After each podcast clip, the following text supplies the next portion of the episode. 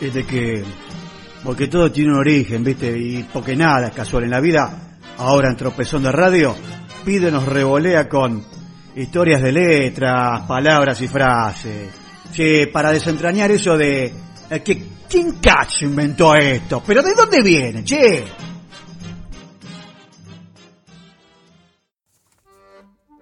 Muy buenas noches para todos y todas.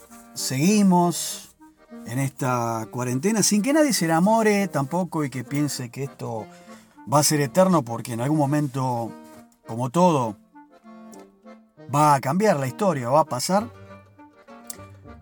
Otra entrega más de historias de letras, palabras y frases, siempre con la debida licencia del escritor, periodista y autor de este libro, el señor Daniel Balmaceda y en el capítulo de hoy, intitulado Parientes de Flipper, vamos a hablar entonces de un personaje muy conocido por todos y que cuenta que en el tercer viaje de Colón a América terminó realmente de una manera inesperada. Al menos para Cristóbal, el almirante mayor de las Indias que fue finalmente arrestado y sujetado con cadenas, fue enviado de vuelta a España por orden del comendador Francisco de Bobadilla, enviado por los reyes católicos también para auditar el desempeño del famoso marino genovés. Justamente, tal era el ejercicio original del auditor, que su función era hacerse presente en el lugar del conflicto y oír, obviamente para auditar, las distintas voces dentro de determinado suceso. De todos modos, ese no es el rumbo hacia donde se dirige nuestra historia de hoy martes. Y cuenta que entre los marinos siempre es más que conocida la famosa frase, abrimos comillas, rosa de los vientos, más que frase, símbolo de la navegación, o la rosa náutica también llamada, que se compone de 16 rombos que sirven para marcar los cuatro puntos cardinales y otros secundarios. Por eso la palabra, abrimos comillas, rumbo, deriva justamente de estos rombos de la rosa de los vientos. Siguiendo el ambiente de la navegación, el vocablo, abrimos comillas, deriva, viene de la frase que se dice estamos a la deriva, ¿Y qué pasa cuando una tormenta o una tempestad hace que la tripulación pierda el control de la nave y quede a merced de los vientos? Entonces la palabra deriva se compone del prefijo de, que quiere decir apartar, y la voz riva, con B corta, que es como río en inglés, con la cual también se forma la palabra, abrimos comillas, ribera. Pero antes de seguir con este relato, aclaremos que por la cantidad de sufrimiento de tormento que generaba, en la Edad Media llamaron también justamente tormentas a las fuertes lluvias con rayos. Pero volviendo al inicio de esta historia del marino conocido genovés Cristóbal Colón y el comendador que los echaba, decimos que Bobadilla, el auditor, Resolvió entonces arrestar a Colón y lo mandó encanado de vuelta a la madre patria. Y cuentan que cuando partieron de Santo Domingo, Bobadilla acudió a entrevistarse con el famoso genovés, Cristóbal Colón, y ordenó que le quitaran las cadenas que tenían en sus pies.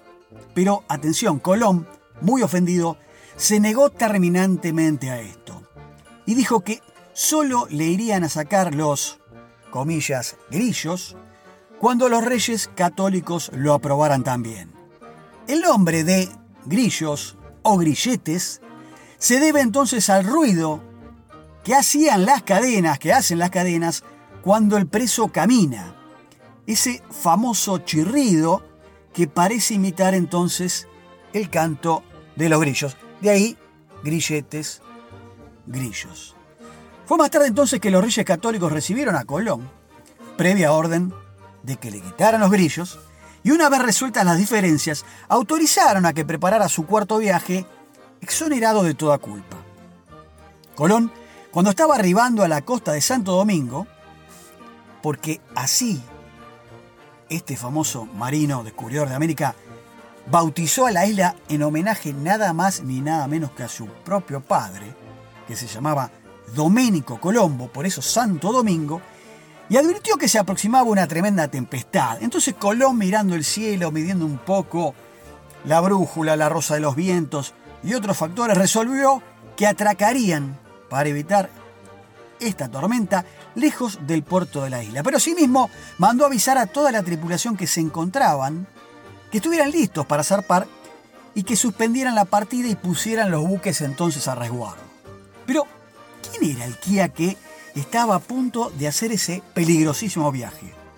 Sí, nada más ni nada menos que su carcelero original, sí, el del principio de todo esto, su auditor, el comendador, el tal Bobadilla.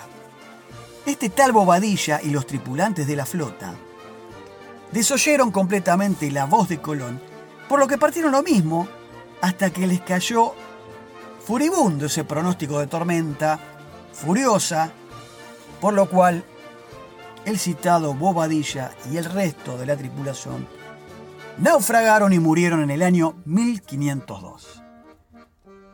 Luego de esto sobrevino entonces lo que se llama, también en ámbitos marítimos, abrimos comillas, la frase calma chicha, como se dice en estos ámbitos de la navegación, y de dónde deriva la expresión, abrimos comillas, tensa calma.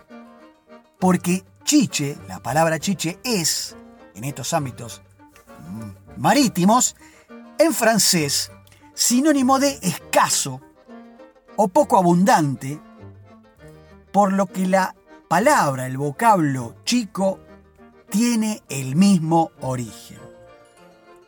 Lo que advirtió Colón entonces fue que había mar de fondo. Pero, ¿qué quiere decir la expresión mar de fondo? Bueno, se refleja en esa cierta agitación que se genera en las profundidades del mar y que Colón justamente en aquel episodio se da cuenta al observar la rara conducta de unos mamíferos de mar como son los delfines. Imaginada por la forma en que saltaban fuera de la superficie, ¿sí? los veía muy, muy agitados estos bichos, por lo que Colón pensó entonces, y no se equivocó, ya que esta deducción de la pronta o la cercana tempestad preservaron entonces a la flota. De allí el nombre del capítulo de hoy, Los parientes de Flipper.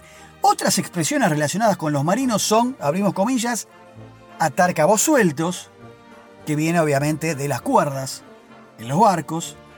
Otra puede ser, abrimos comillas, a todo trapo, y que viene también relacionado con la cuestión de las velas desplegadas al máximo para alcanzar la mayor velocidad.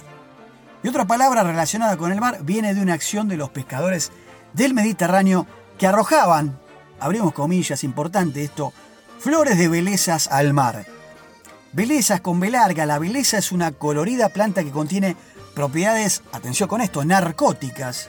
Sí, así como lo escuchan. Y con este sistema dicen que los pescadores lograban adormecer a sus presas. Por lo que se decía entonces que estos navegantes, estos pescadores, embelezaban a los peces. Y hoy en día, hoy en día la palabra embelezar quiere decir justamente eso. Cautivar desde los sentidos al otro. Para ir terminando existe un dicho español no demasiado popular pero igualmente conocido que reza, comillas, palos porque bogas, palos porque no bogas. Y que significa que las críticas están siempre presentes no solamente cuando hacemos algo, sino también cuando dejamos de hacerlo. La frase proviene del tiempo de las cruzadas en que los pesados galeones de guerra se movían propulsados por la fuerza coordinada de 40, 60 u 80 remeros. Sí, una profesión que no era para nada agradable, al punto de que un marino podía recibir el castigo de ir a remar junto con esos prisioneros y toda esa manga de esclavos en la zona más inmunda y fétida allá, al fondo del barco. El encargado de que hicieran la tarea vociferaba y repartía azotes y palazos para mantener activos a los sufridos hombres que bogaban es decir, que remaban. De ahí bogar. Los que no bogaban entonces eran castigados. y los que sí lo hacían también eran castigados. El dicho español entonces remite a aquellas escenas del mar, o en el medio del mar, pero que dejó una estela, siguiendo con este juego de palabras y las cuestiones oceánicas, marítimas y demás, en nuestro vocabulario de hoy día, cuando hablamos de, comillas, vocablo palos, claramente en el sentido de las críticas. Relacionado con esto también el verbo francés, boguer, con B corta y con G, boguer, tuvo su sustantivo que fue vogue, bogue, y esta palabra se usó de manera figurada para referirse a aquello que está en el punto de flotación, en la superficie. Y vogue, o vogue, entonces, terminó siendo sinónimo de moda. Sí, automáticamente uno dice vogue, yo también relacioné con esta publicación de la moda, del vestir, y la célebre revista con este nombre que nació en 1892 en Estados Unidos, nosotros también le damos entonces, a partir del francés, del verbo vogue, este sentido. Por eso decimos que algo que está de moda, en realidad, comillas, está en boga. Finalizamos entonces siempre con la oferta uno por uno, la yapita corta ¿eh? y al botín. Viene hoy la entrega corta relacionada de la jerga con la cuestión sexual. Y hay un modismo figurado y coloquial que no necesita muchas explicaciones sobre su significado actual, pero que equivale a copular. Pero todo parece indicar que el modismo se refirió inicialmente a otra cosa muy distinta, pues se utilizaba como sinónimo de, abrimos comillas, consumir rapé. ¿Qué era el rapé? Bueno, el rapé era justamente el polvo de tabaco, o polvo de Sevilla, por la ciudad original de España, como fue conocido durante mucho tiempo. Y en los tiempos en que hizo furor el consumo de rapé, era costumbre que los caballeros en las reuniones sociales se retiras en un cuarto especial a echar un polvo. Sí, y de ahí entonces la acepción nueva, esta nueva figura, la cuestión sexual de, abrimos comillas, vocablo polvo, como es bien conocido, proviene de una asociación de ideas popular entre la frase del libro del Génesis, sí, estamos remitiéndonos a la Biblia, el libro más vendido de la historia, capítulo 3, versículo 19 que reza, abriendo comillas, hombre, recuerda de que polvo eres y que al polvo volverás. Y que aún entonces, hoy, los sacerdotes lo repiten en la liturgia católica los miércoles de ceniza, por lo que hay certeza entonces de que el origen del ser humano, a partir de esta frase, es el coito. Por lo tanto, del polvo vienes y del coito vienes, y fue así entonces que se hicieron pronto y fácilmente dos frases sinónimas.